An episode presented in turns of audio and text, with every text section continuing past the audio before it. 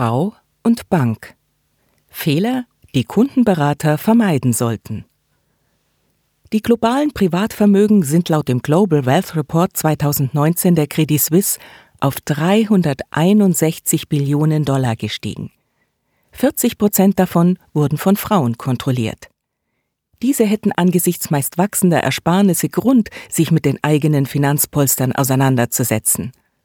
Doch die weibliche Mehrzahl fühlt sich in der Welt des Geldes nicht wohl. Typisch ist beispielsweise die Meinung, der Ehepartner sei bei Anlageentscheiden versierter. Diese Haltung kann indes zu schmerzhaften Verlusten führen. Meine Empfehlung an die Frau? Keine Schwellenangst.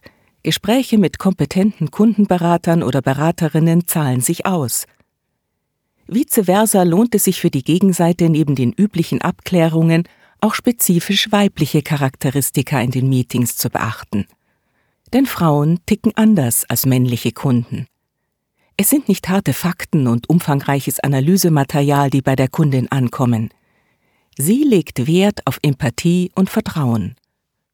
Andrea Krier von der UBS dazu Es gibt keinen sichereren Weg zum Erfolg des Kundenberaters, als Beziehungen zu pflegen, zu gestalten und zu vertiefen. Manche Frauen reagieren zudem auf das Ambiente in der Bank. Dezente Einrichtung und Beleuchtung haben positiven Einfluss auf das Gesprächsklima. Darüber hinaus gilt es im Umgang mit der Frau Fehler zu vermeiden, die eine gute Beziehung trüben können. Dazu gehören Macho-Verhalten. Ein No-Go bei der Diskussion über die Platzierung des Geldes ist es, Überlegenheit herauszukehren. Erwähnung von Rollenbildern. Frauen sind ja in der Regel weniger risikofreudig. Floskeln. Für Sie als Frau habe ich die richtige Anlage. Frauen reagieren sensibel auf diese Art der Ansprache. Komplizierte Produkte. Sie kommen in der femininen Denkweise schlechter an als transparente Modelle. Anstatt auf Einwände einzugehen, die Frage zu thematisieren, haben Sie diese Möglichkeit schon mit Ihrem Mann besprochen? Der wichtigste Fehler tritt dann ein, wenn Kundenberater schlecht oder gar schlechter vorbereitet sind als die zu Beratende selbst.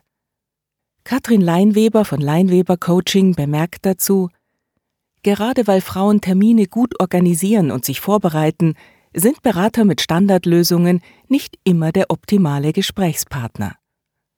Leider liegt der Redeanteil der Verkäufer oft bei 70 Prozent und es wird wenig auf die Wünsche der Kundin eingegangen.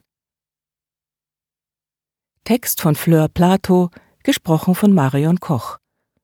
Eine Zusammenarbeit des Onliners und der Speech Academy Schweiz.